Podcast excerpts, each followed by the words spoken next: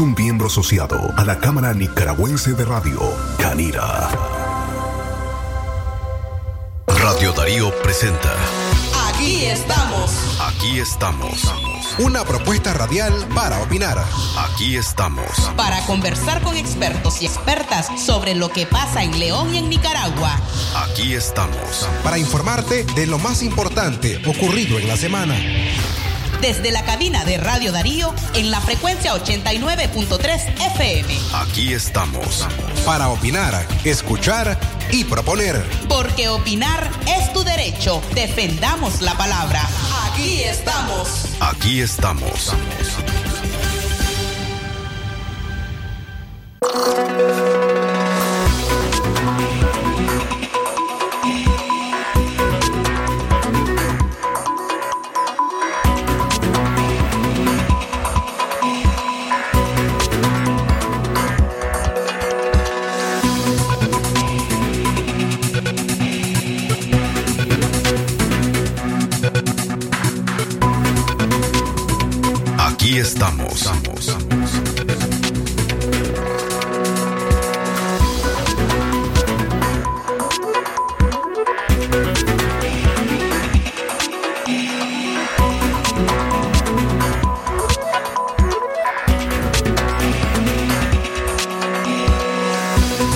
Amigos, ¿qué tal? ¿Cómo están? Hoy es sábado 15 de agosto del año 2020. Hoy es el día en que se celebra la Asunción de María. Gracias amigas y amigos por estar con nosotros acompañándonos en una nueva edición del programa estelar de Radio Darío. Aquí estamos, Katia Reyes y Francisco Torres Tapia, para presentarles un programa con extraordinarios invitados, temas que están dentro de nuestra agenda como Radio Darío. Gracias por acompañarnos. Recuerden que usted es parte de este programa. Usted puede ser parte de la dinámica de este programa. Están nuestras líneas telefónicas, el 23 11 27 79 o hágalo. Participe a través del WhatsApp enviando un mensaje, una nota de audio a las 57 33 06 92. Además, se puede escucharnos en nuestro sitio web www.radiodarío893 com. Katia Reyes, eh, buenos días, eh, ¿cómo estás? Buenos días, Francisco Torres, buenos días también a eh, cada una de las personas que nos están escuchando hoy. Tenemos dos entrevistadas extraordinarias, efectivamente. Vamos a hablar acerca de la letalidad de la violencia en Nicaragua, el último estudio que realizó la socióloga Elvira Cuadra. Y también vamos a hablar de un término bastante nuevo probablemente para los nicaragüenses, pero en el que conviene entrar y se llama justicia transicional qué hacer luego que el régimen se vaya del poder, cómo es que van a pagar crímenes eh, diferentes actores que tienen sus responsabilidades, tanto en encarcelaciones, tanto en asesinatos, como en otros vejámenes pues que a derechos humanos se han cometido en este país. Pero antes, eh, pues deseáramos hacer un balance de cómo reaccionó León ayer, 14 de agosto, eh, con en torno a la gritería chiquita. Por supuesto, Katia Ayer, eh, luego de el grito tradicional, eh, que no fue por supuesto en el atrio de catedral, sino que se hizo en el interior de este templo católico, acto presidido por Monseñor Sócrates René Sándigo Girón, eh, se cumplieron de cierta forma las medidas de protección entre la distancia que debe tener una persona con otra, entre al menos 1.5 y 12 metros entre cada uno. Y además el número de personas que había en el interior de catedral fue un número reducido, distinto al que había esperando afuera de catedral en la plaza central. Habían altares eh, en distintos lugares de la ciudad de León, imposible recorrer toda la ciudad pero sí algunos puntos que son referencia, sitios populares de nuestra ciudad y pudimos apreciar uno poca participación de personas en las calles, distinto a otros lugares. Me encontré en el eh, bulevar que conduce hacia el cementerio de Guadalupe una cantidad eh, exagerada de personas. Eh, Jorge me hacía el comentario en su tiaba habían bastantes personas, pero también pude encontrar, esta es la otra parte, la contracara, la gran cantidad de altares en penitencia y eh, me detuve en algunos lugares a pedirle a las familias que me dieran el acceso para tomar unas fotografías a esos altares que estaban en penitencia y que únicamente eran acompañados por las familias.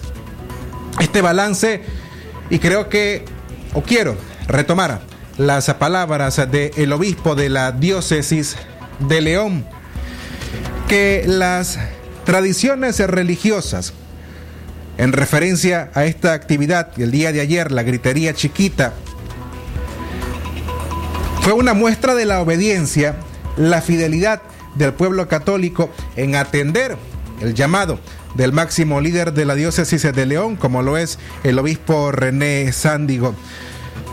En cambio, habían otros lugares también donde pudimos ver, en este caso, la iglesia San Sebastián, que aperturó, había un altar muy hermoso, pero sí, eh, estaban entregando gorras a los feligreses, entregando bien bebidas como chicha, pero habían otros templos que cerraron, eh, entre ellos eh, el Calvario, la iglesia en Sutiaba, distintos templos que cerraron el día de ayer, pero en cambio otros no, como dice referencia ya del templo de San Sebastián. Pero creo que las personas fueron fieles, fueron obedientes en atender el llamado del obispo de León, Sócrates René Sándigo, pero que en esta medida es imposible también que todas las personas hubiesen acatado este, este llamado eh, por los principios, eh, por la forma de ver la situación y me refiero a, la pandemia. Y lo que sí resultó notorio es que aunque había gente en la calle, la gran mayoría de personas, fieles católicos, que año con año ubican sus altares, tenían como una señalización de que no llegaran a sus casas a cantar. Estaba, tenían a su imagen allí en penitencia, pero que no estaban dispuestos a recibir aglomeraciones.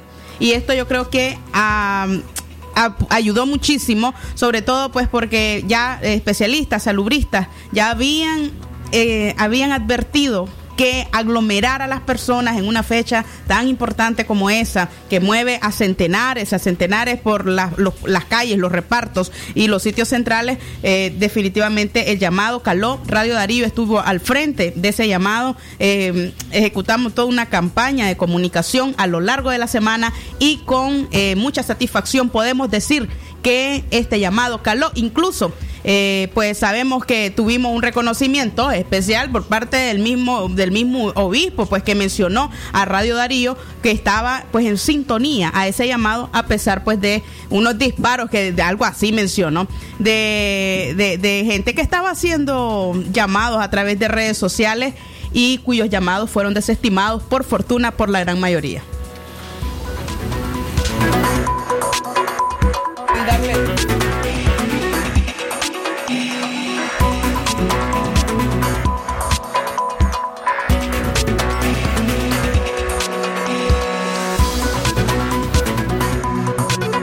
10 de la mañana con 10 minutos.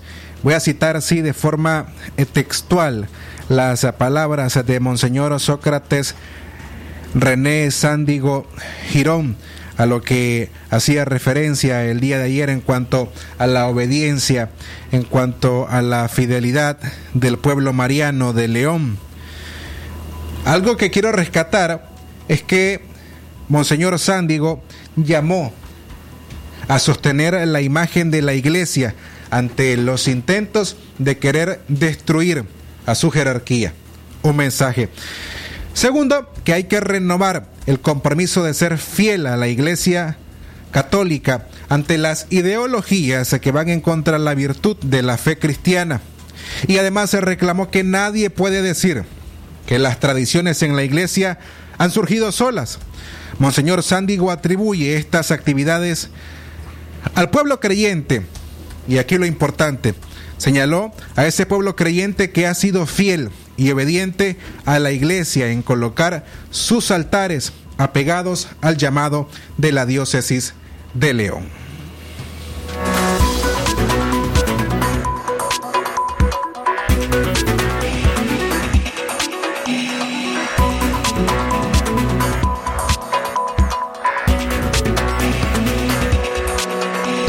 Mañana con 12 minutos. Es momento de hacer nuestra primera pausa en Aquí estamos. Cuando regresemos, la entrevista con la socióloga e investigadora Elvira Cuadra.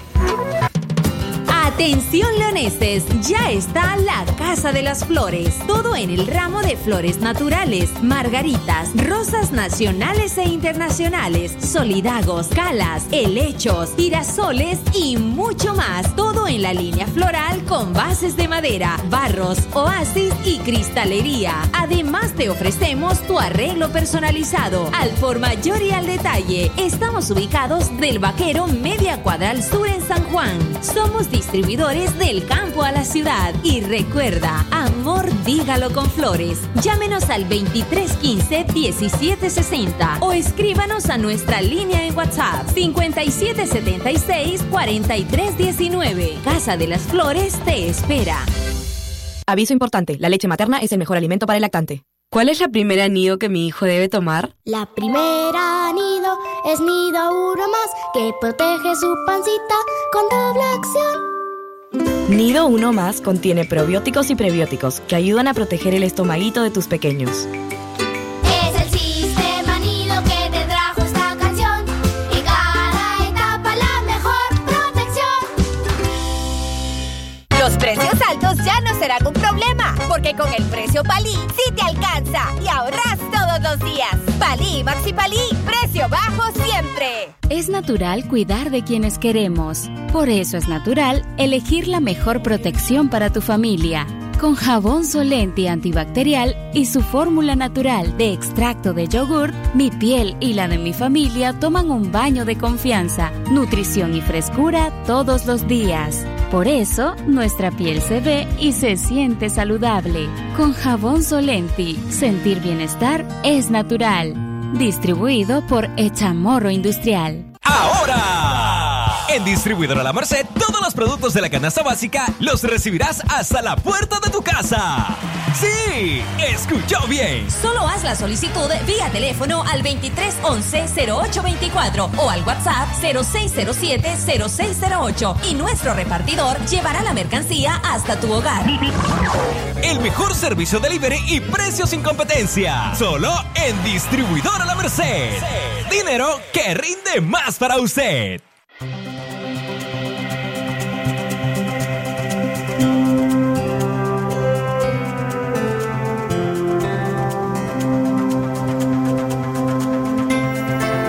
Gracias amigas y amigos por continuar con nosotros acompañándonos a través de Aquí estamos, a quienes nos escuchan en nuestra frecuencia 89.3 y a los amigos que nos acompañan en nuestro sitio web www.radiodarío893.com.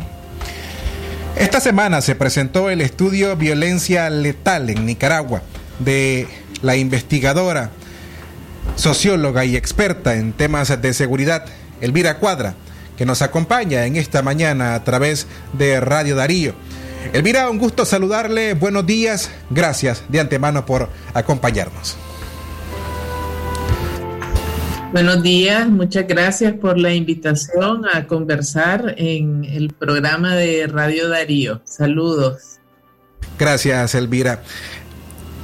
Este reciente, esta reciente investigación que presentó esta semana me llama la atención porque de pronto el nicaragüense ve día a día los crímenes que ocurren en el país, pero ya no solamente se trata de la noticia de los crímenes que ocurren en Nicaragua, estamos hablando de un estudio que recopila la cantidad de crímenes que han ocurrido en los últimos seis meses, 131 para ser exacto. Eh, ¿Cuál es la naturaleza de estos crímenes que, que ocurren en nuestro país? Bueno, eh, eh, me gustaría decir, eh, antes de responder a tu pregunta, que este es un esfuerzo o una iniciativa que este, se está realizando como parte del equipo Monitoreo Azul y Blanco, que es un equipo del movimiento cívico integrado por una cantidad de personas que hacen un registro lo más minucioso posible de todas las violaciones a derechos humanos que se están eh, cometiendo en, Nicaragua desde el 2018 hasta el día de hoy. Este informe es apenas una, uno de los informes sobre ese amplio registro que se está llevando en el país. Y efectivamente, eh, nos centramos en el tema de los asesinatos desde eh, octubre de 2018 hasta eh, los primeros seis meses del 2020, levantando un registro de lo que aparece en los medios de comunicación, porque es una de las formas de violencia más graves que están ocurriendo en Nicaragua. este es el segundo reporte que presentamos, el primero fue sobre el 2019 y este es sobre los primeros seis meses del 2020. Nos parece importante que la ciudadanía lo conozca porque em, es, no es solamente la percepción de eh, la gente de que hay más violencia y hay más inseguridad, sino que aquí también está la evidencia de que eso es una eh, realidad. Efectivamente, eh, hay más asesinatos en el país es una tendencia que viene desde el segundo semestre del 2019 y que se mantiene en estos primeros seis meses del 2020. Eh, los asesinatos se han incrementado eh, enormemente. El promedio de asesinatos que tenemos por mes desde el año pasado es de 19 asesinatos por cada mes. Eso se mantiene en 2010, eh, 2020. Eh, y si comparamos este mismo periodo con eh, el año 2019, es decir, con los primeros seis meses del 2019, el incremento es un incremento enorme, es un incremento del 338%. Y solamente quiero mostrar un dato como evidencia. Durante los primeros seis meses del 2019 ocurrieron o tenemos registrado 26 asesinatos. Solo en enero del 2020 ocurrieron 27, es decir, uno más que eh, todo el periodo de eh, eh, el mismo periodo del año anterior. Entonces, eso nos muestra la gravedad de lo que está ocurriendo.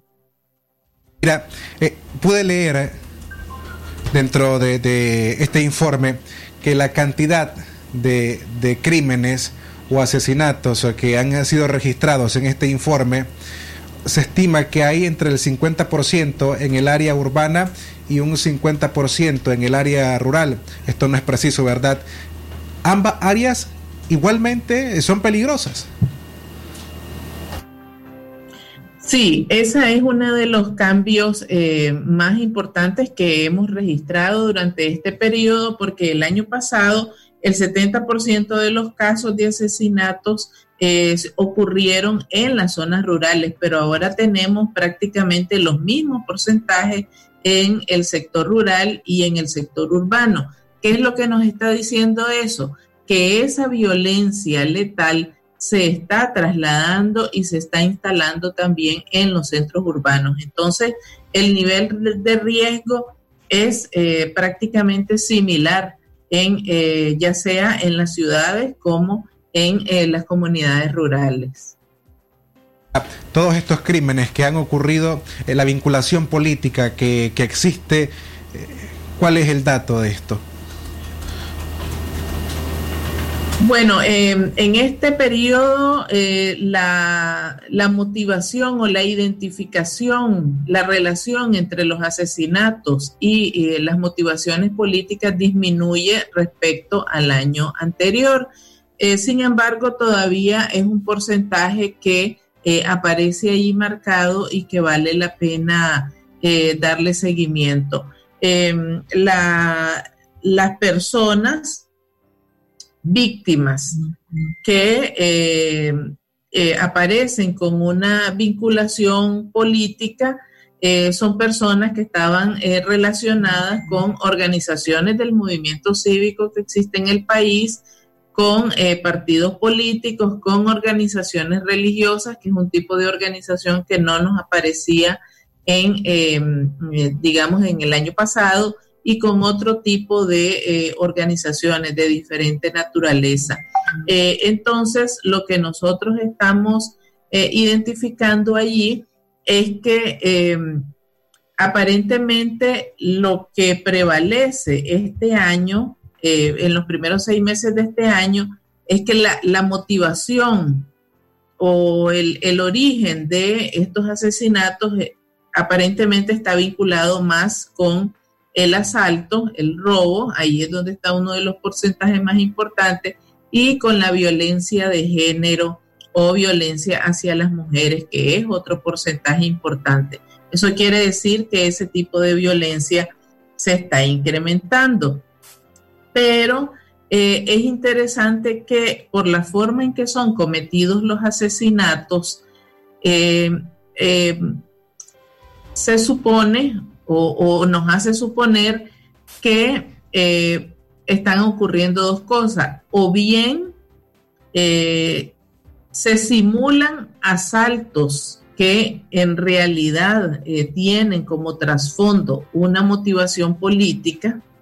Es decir, el asesinato eh, se, se, realiza de tal manera que parezca que es un asalto cuando en el fondo hay una motivación política o bien los que están cometiendo los asaltos. Son personas vinculadas con eh, lo que llamamos los grupos paramilitares y que ahora están además cometiendo eh, delitos de orden común. Pueden estar ocurriendo estas dos cosas, ¿verdad? Eh, o, una, o una de las dos. Entonces, otro elemento que hay de por medio es que hemos identificado que los familiares de las víctimas muchas veces prefieren decir que la motivación fue un delito de orden común por el gran temor que tienen eh, de las represalias que pudieran sufrir sobre eh, los perpetradores, pues son personas que eh, actúan con mucha impunidad. Que menciona la violencia de género, los crímenes contra las mujeres, está captando la atención de las y de los investigadores a su interpretación. Aquí hay inoperancia estatal Pues sí, en realidad hay una, eh, una enorme, eh, una, voluntad eh, estatal de dejar en la impunidad este, este tipo de situaciones, estos hechos de violencia, porque vemos que la actuación de las diferentes instituciones del Estado que deberían de involucrarse para hacer justicia, castigar a los culpables, esclarecer realmente todas estas situaciones es eh, o muy débil o eh, prácticamente nula. Es decir, en muchos de los casos las diligencias que realiza la policía no son diligencias completas, no son efectivas, no son a tiempo eh, y, en otros casos son diligencias negligentes y otras instituciones de la Administración de Justicia prácticamente no están haciendo nada para eh, eh, resolver este tipo de situaciones. Usted menciona cinco factores que potencializan la inseguridad ciudadana.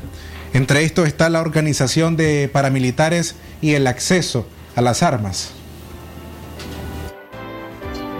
Sí, en efecto, hay cinco factores. Uno tiene que ver, como hablamos, eh, de la dimensión institucional, que es la actuación de las instituciones del Estado, pero particularmente la policía, que está más dedicada a acciones de represión. Eh, la otra es la existencia de los paramilitares. Estos grupos son una realidad, eh, están a la vista pública, actúan con total impunidad y muchas veces con el consentimiento de la policía y de otras instituciones de gobierno pero también está la disponibilidad de las armas de fuego eh, que fueron distribuidas a personas civiles, particularmente estos grupos paramilitares, todavía están esas armas en su poder y se están utilizando para actos de violencia, ya sea violencia política o eh, violencia eh, relacionada con la delincuencia común. A propósito de la violencia política y de caras a unas elecciones presidenciales el próximo año 2021, eh, estos crímenes podrían incrementar. Bueno, eh, es un escenario no deseado, pero es probable sobre todo por las condiciones que tenemos actualmente en Nicaragua. Tenemos una eh, crisis sociopolítica que venimos arrastrando desde 2018 y que no ha cesado ni ha disminuido. Eh, tenemos también otras condiciones que se han agregado con la crisis que nos introduce la, pandemia del eh, COVID-19 y eh, encima eh, generalmente lo que ha ocurrido en Nicaragua durante los periodos de campaña electoral es que la violencia política tiende a incrementarse. Entonces, en un escenario como este, complejo de, crisis sobrepuesta, pero además con estos factores de riesgo, si, si es que se mantienen, entonces es probable que tengamos expresiones eh, de violencia eh, eh, y que se incrementen durante el próximo año. Elvira Cuadra, socióloga e investigadora, comentándonos su reciente estudio presentado esta semana, la violencia letal en Nicaragua en los últimos seis meses. A nombre del equipo de Radio Darío le agradecemos por habernos acompañado esta mañana. Muchas gracias a ustedes. Saludos a toda la audiencia de Radio Darío. Hacemos una pausa y ya regresamos.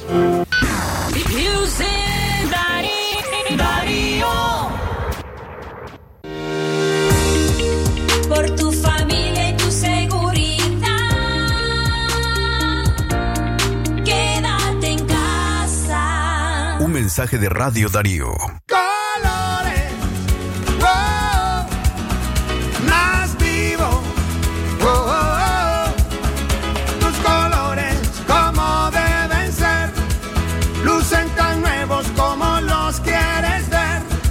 Sedex Protección Color. Mantiene tus colores más vivos y tus blancos impecables tres veces más tiempo para que se vean como nuevos y brillen tanto como tú. Nuevo Sedex Protección Color. No pierdas el color. Tu periódico hoy llega cargado de dinero en efectivo todos los días. Para participar, solo debes de comprar el periódico hoy y buscar tu código que aparecerá en la esquina de la suerte. Espera al día siguiente el anuncio que indicará el número ganador.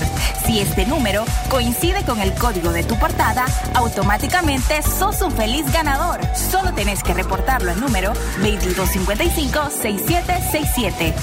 Son 3.000 córdobas diarios que pueden ser tuyos hoy mismo. Informate y gana con el periódico Hoy, el periódico que yo quiero. Ahora con más páginas y mucho más contenido.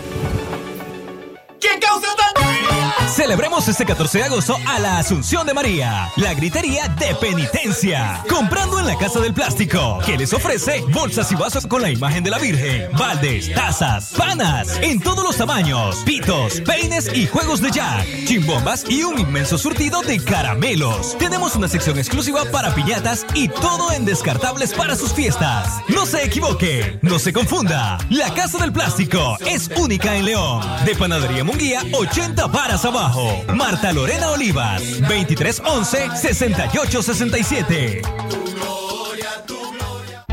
El mundo está cambiando y en Claro seguiremos con vos. Activa el internet más rápido en tu Super Packs todo incluido con 400 megas, WhatsApp y Twitter ilimitado. 30 minutos para hablar a Claro, Estados Unidos, Centroamérica y México desde 30 Córdobas. Actívalos al asterisco triple 5 numeral opción 5.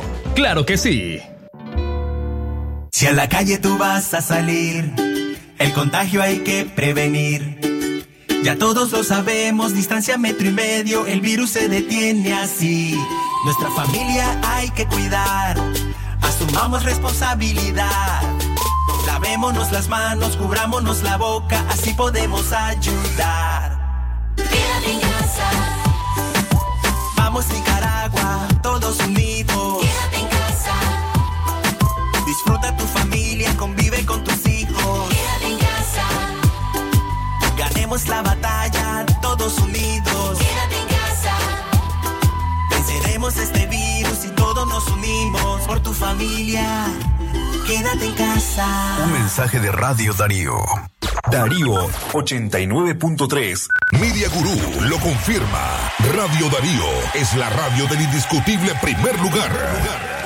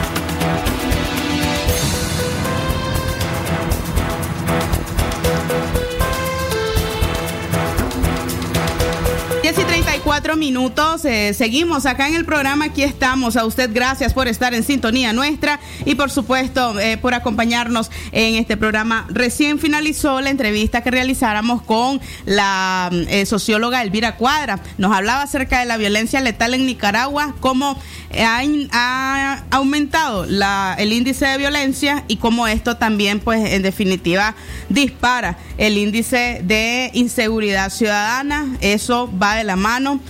Es parte pues de los flagelos que tenemos como país y que ojalá pueda ser podamos dar paso atrás para esta situación, sobre todo pues por el bien de la población. Ahora, iniciamos nuestra entrevista con Anaí Napal. La habríamos anunciado en nuestros noticieros. Eh, es una socióloga.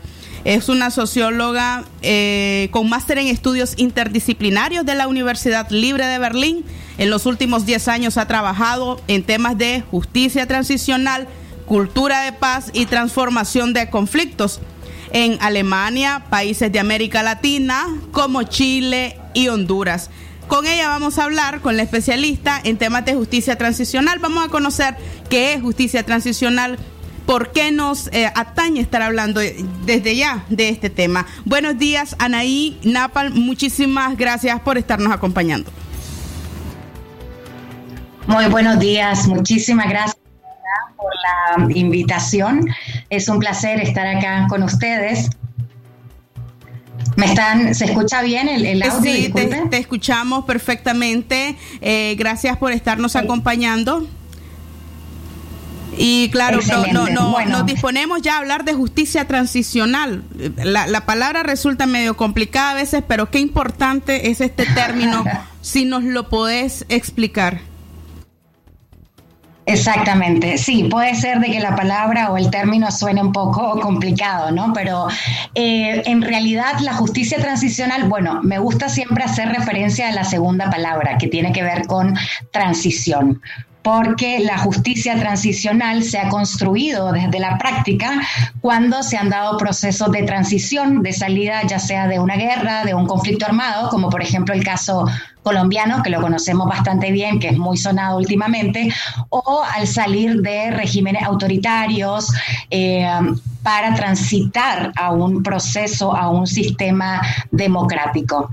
Eh, en ese sentido, bueno, no sé cómo estamos con el tiempo, pero a mí siempre me gusta rescatar el hecho de que si bien hoy en día escuchamos mucho el término de justicia transicional en Nicaragua y a nivel internacional, es bastante reciente. El término como tal eh, se desarrolló en los 90 y vale la pena resaltar que América Latina tuvo un rol fundamental en el desarrollo de este, de este término porque sabemos de que en los 70, 80 habían muchas eh, dictaduras, sobre todo dictaduras militares eh, en América Latina, en el cono sur particularmente, como el caso de Argentina, Chile, Uruguay y demás, pero fue muy interesante de que la salida de estos procesos eh, dictatoriales no se dieron o no, no se dio a través de la lucha armada, sino que se dio a través de mecanismos que están vinculados con sistemas democráticos como son las elecciones.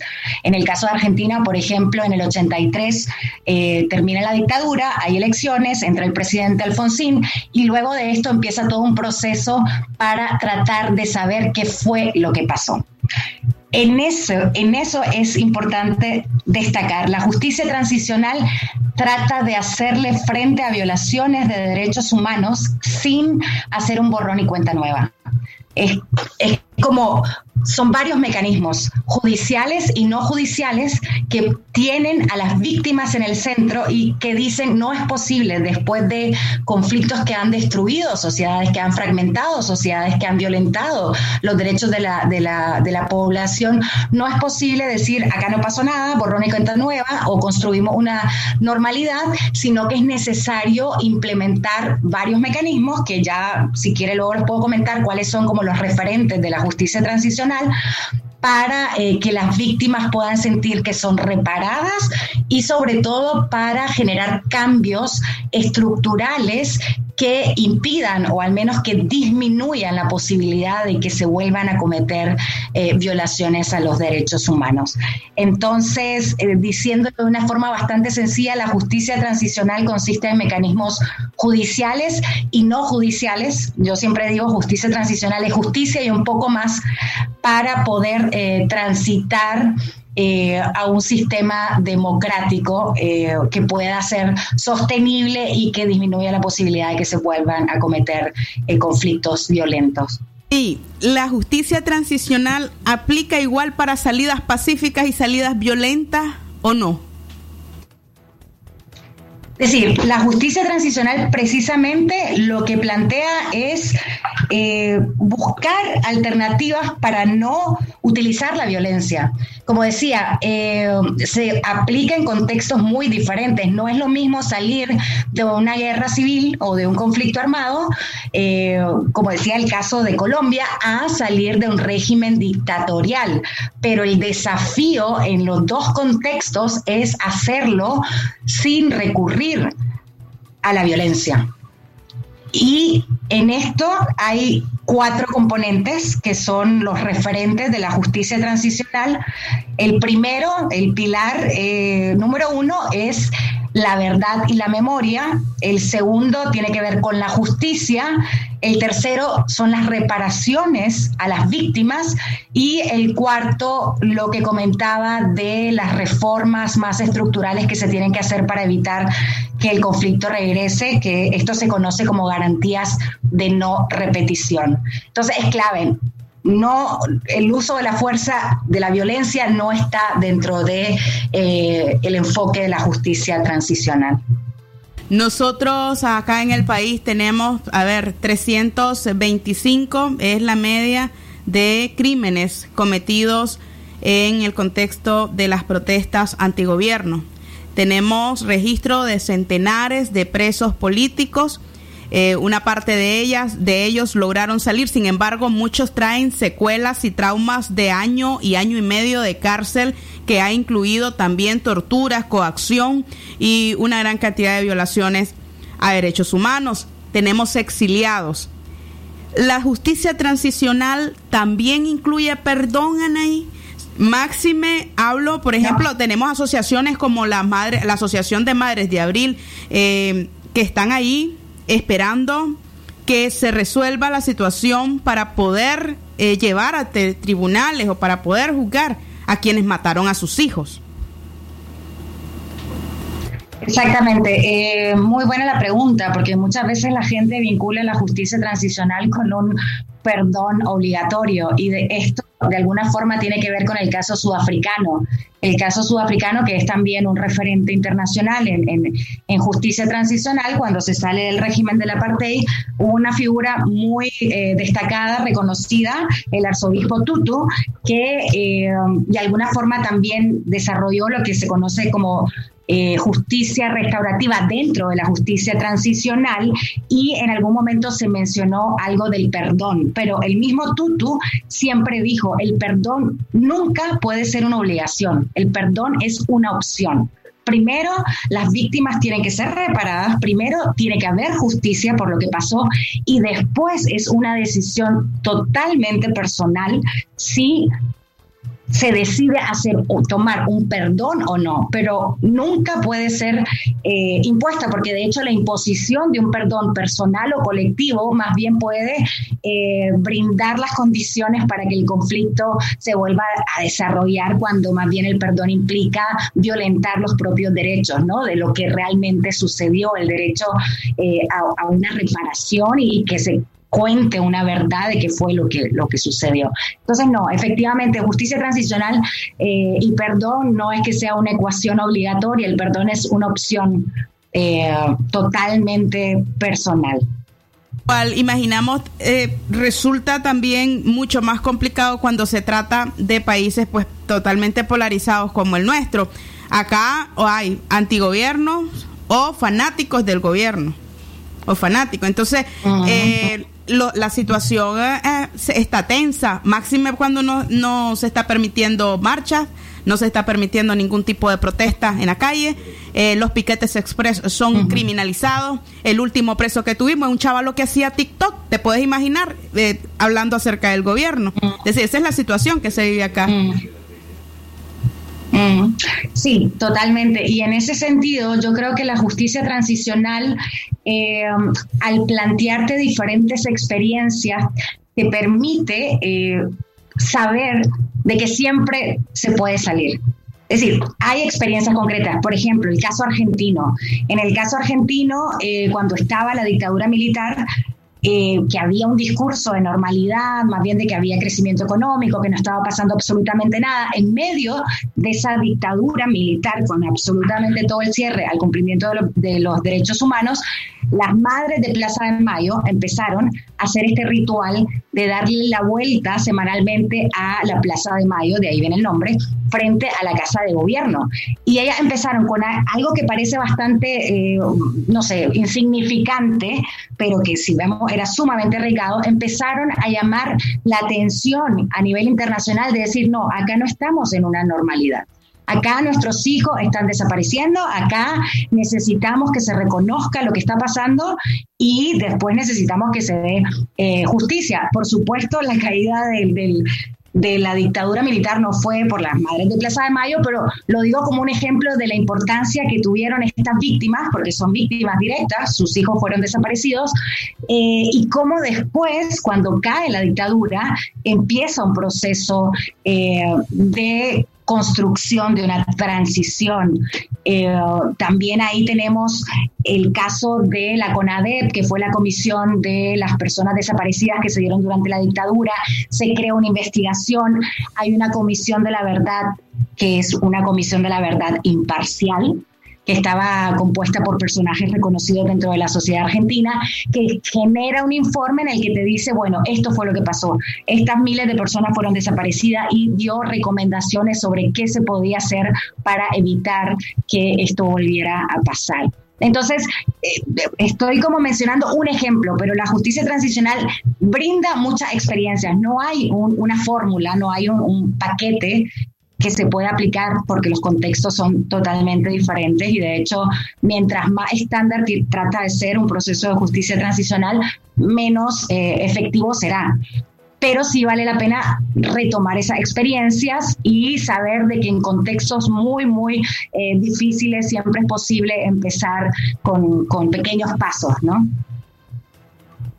En los niveles, eh, ¿cuáles son los niveles que alcanza la justicia transicional? Y pienso ahora en el señor paramilitar eh, encapuchado con casco que eh, recorre la calle de cualquier departamento que esté encargado de la vigilancia y que de pronto pueda creer de la vigilancia de las personas antigobierno, de las familias antigobiernos, de, de políticos.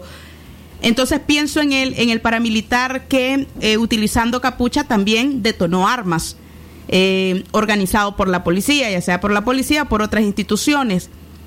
Y de pronto esta gente puede pensar, ah bueno, si aquí de repente cae el gobierno, pues se ve el gobierno y, y todos seguimos felices y contentos. ¿Cuáles son los niveles que alcanza la, la justicia transicional? La, la población puede tener la certeza de que va a alcanzar desde el operario más bajo hasta el funcionario que está más arriba. Eh, nunca hay una certeza, en ningún proceso hay una certeza, ¿verdad? Eh, pero qué bueno que lo mencione porque hay dos cosas claves para que sea un proceso de justicia transicional. Uno, que exista un gobierno con la disposición de reconocer lo que ha pasado, es decir, no hay ninguna experiencia de justicia transicional en el que el gobierno que ha cometido violaciones de derechos humanos o que ha sido señalado de cometerlas empiece un proceso eh, de transición, ¿no? Tiene que haber un nuevo gobierno que tenga la disposición de hacerlo. Por una parte eso, pero fundamental, el rol de la sociedad civil. Es decir, la sociedad civil informada, organizada, que pueda tener incidencia y que pueda acelerar estos procesos de justicia transicional. Tampoco hay ningún ejemplo hasta ahora en el que la justicia transicional se haya dado únicamente por voluntad del gobierno. Entonces, en la medida en que aumente la incidencia de la sociedad civil, más posibilidad hay, no habrá nunca una garantía, pero más posibilidad hay de que eh, se pueda dar una transición en todos los niveles de, la sociedad. Eso que comentaba, por ejemplo, tiene que ver no solamente con la justicia, sino también con la garantía de no repetición. Es decir, las reformas que se tienen que dar, en primer lugar, en las principales instituciones del Estado, en el caso de que hayan estado vinculadas a la... no sé, a cometer las violaciones de derechos humanos, es necesario reformarla porque no le podemos pedir a la sociedad, a la, a la sociedad civil que confíe en un Estado que sigue teniendo las mismas instituciones, es decir, la misma composición en las instituciones eh, que cometieron las violaciones de derechos humanos. Tiene que haber una, una, transformación que le permita a la sociedad civil tener confianza. Eso por una parte. Ahora, la garantía de no repetición también implican, uno, reformas estructurales, institucionales, pero también reformas culturales. Reformas culturales que tienen que ver con, por ejemplo, la cultura de paz, que muchas veces suena cultura de paz como una cosa muy lejana o que está muy en el aire o que o muchas veces es mal utilizada por gobiernos que tratan de decir esto es cultura de paz. Pero cuando hay un proceso de cambio cultural real que hace que los diferentes actores digan la paz es necesaria, se da algo que precisamente este arzobispo Tutu, que comentaba en el caso sudafricano, es fundamental, que él decía, es necesario que se dé el desarme de los espíritus.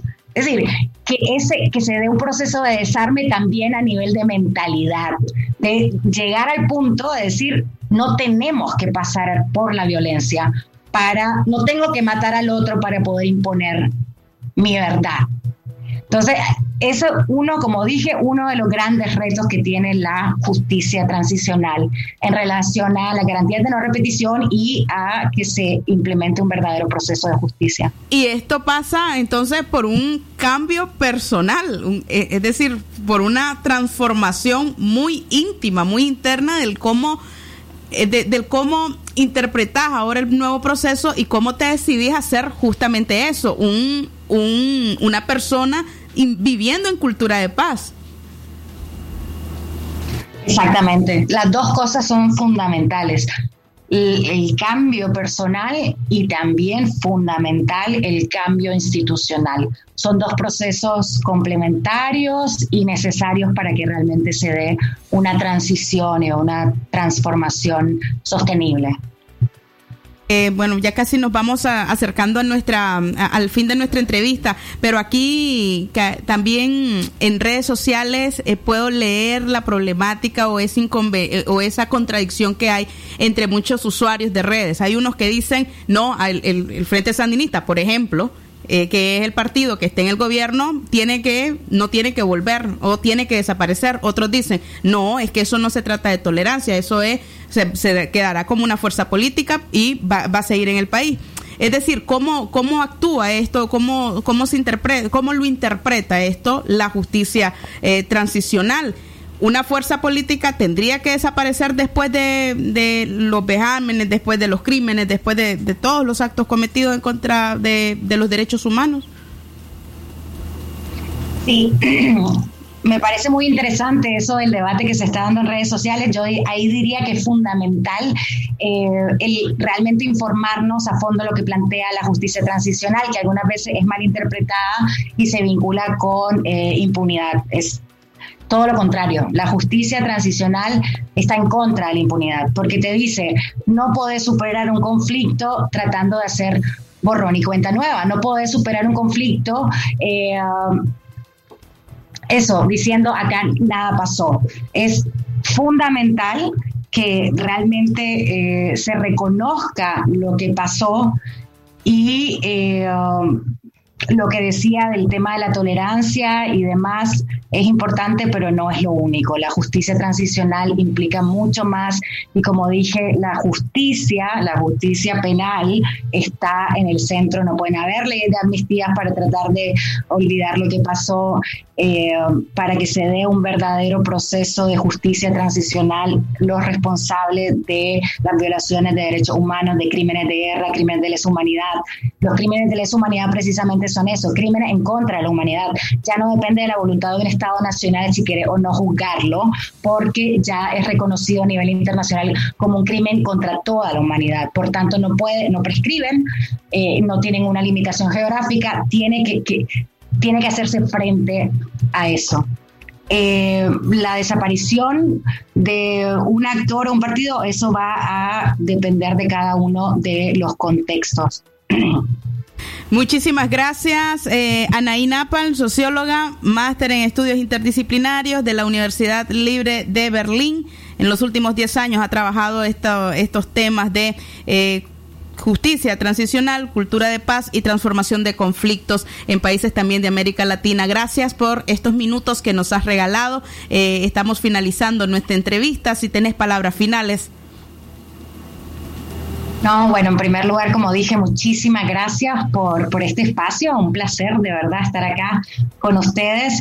Y lo otro es, entiendo totalmente que algunas personas tengan un poco de desconfianza, si se quiere, eh, cuando se habla de justicia transicional, pero yo animo a que eh, veamos más a fondo otra experiencia, a que veamos, por ejemplo, toda la información que hay en relación a eh, la lucha contra la impunidad que tiene la justicia transicional y sobre todo darnos cuenta que para que se dé un proceso de transición, no solamente eh, penalizar si se quiere a los responsables es necesario, es necesario, sino que también se necesitan muchos cambios más. Es algo que requiere tiempo, ningún proceso de cambio que implique corto tiempo es sostenible, es duradero, entonces hay que tener paciencia, pero hay que informarse, organizarse e incidir porque yo estoy convencida de que es una opción totalmente eh, válida y que, que, da buenos pasos para, para avanzar, ¿no? Muchísimas gracias, Anaí Napal. Buenos días. Eh, informarse, organizarse e incidir. Esa parte a mí particularmente me gustó. Suena fórmula y yo creo que podríamos seguirla. Nos vamos a una pausa. Ya volvemos para cerrar el programa. Aquí estamos. Más gracias. Porque soy quien te nutre. Soy del Lisoy. Soy quien te fortalece. Soy del Lisoy. Soy quien te protege. Soy del Lisoy. Soy quien te hará crecer sano y fuerte. Soy del Lisoy. Bebidas a base de proteína vegetal, fortificadas con vitaminas y minerales. Delisoy. Deliciosa nutrición con proteína vegetal. La unidad en la diversidad nos da la oportunidad de superar barreras. Nos da esperanza para la refundación de nuestra nación, de hacer prevalecer el respeto y el bien común como fundamento para una auténtica democracia. Y la verdadera democracia inicia con las elecciones libres y transparentes. Es tiempo de cambiar nuestro mañana. No pierdas la confianza de vivir en libertad y democracia. Aprovecha las grandes promociones que tiene Comercial Mendoza en refrigeradoras, lavadoras, televisores, cocinas, cafeteras, licuadoras, hornos, abanicos, camas, arroceras, bicicletas en todos los estilos y tamaños, mesas y sillas plásticas y mercadería en general. Comercial Mendoza de Pedrito Mendoza les espera en su nuevo y amplio edificio para atenderles mejor. Costado norte del Parque San Juan, donde fue el Cine Alex. Aprovecha las grandes promociones de Comercial Mendoza. Teléfono 2311-6583. Como un rayo de luz cuando llega la mañana. Con mi toro agarro fuerzas para el día enfrentar. Mi café no va a faltar, pues con fuerza me levanta. Es el sabor de mi tierra,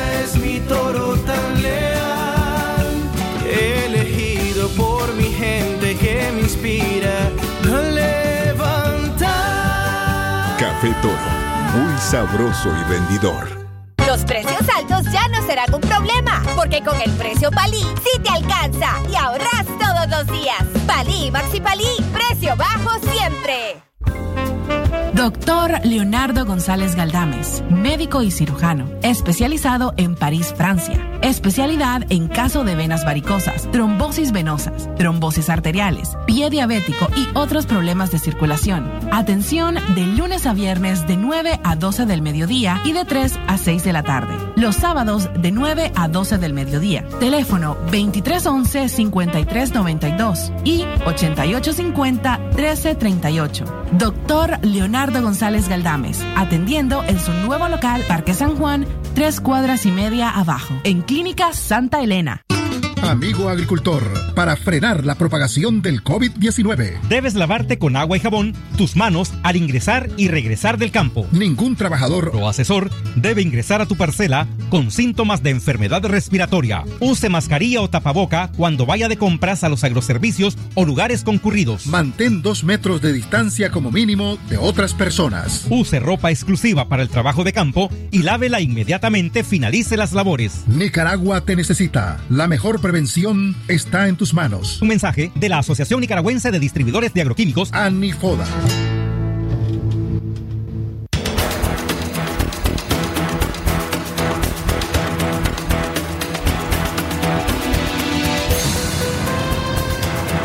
Diez y 59 minutos de la mañana, ya prácticamente las 11 en este sábado 15 de agosto del 2020, Día de la Asunción de María.